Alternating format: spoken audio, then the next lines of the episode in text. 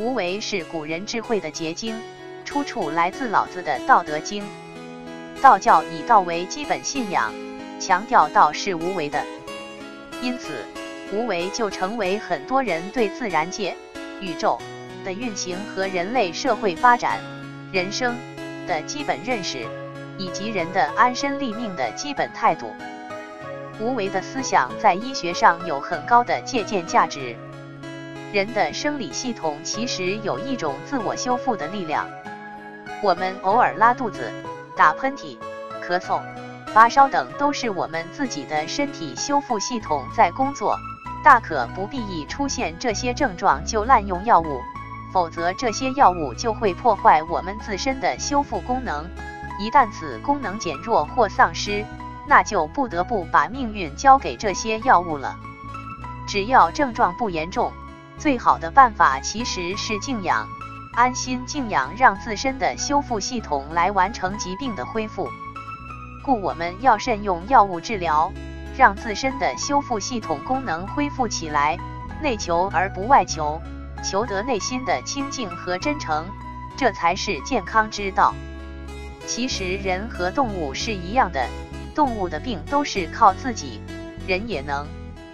同样的，无为的思想也可以嫁接到心理学上来治疗一些比较棘手的难言之隐，如强迫症。人的心理系统同样有一种自我修复的力量存在。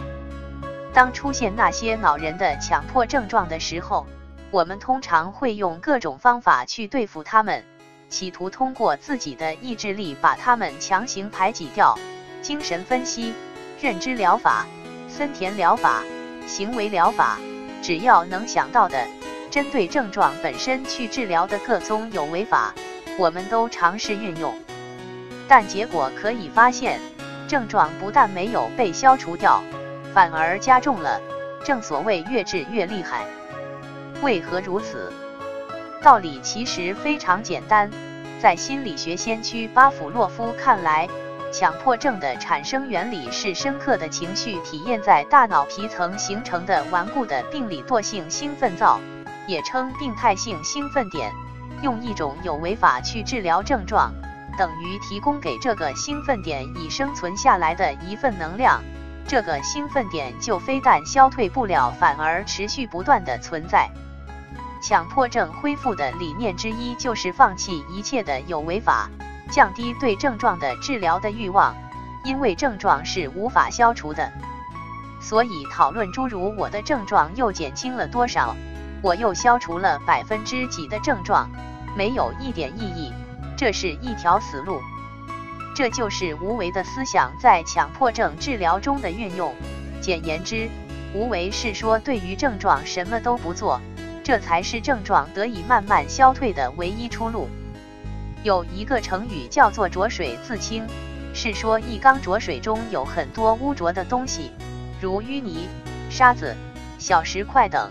想让这缸水重新变得清净，我们绝不可以借助任何东西去搅动它，我们只需要在旁边静静地看着这缸水，要不了多少时间，它自己便会变得清净。因为水这种自然界的宝物也有自我净化的功能。就像人的身体和心灵有着自我修复的力量一样，无为绝对不是一种仅仅针对症状治疗的有为法。你只需要明白其深刻的内涵，从道理上领悟和把握就足够。把你那恼人的强迫症状交给老天爷去处理，自己该做什么做什么，依靠心灵系统的自我修复力量，症状一定会慢慢消失。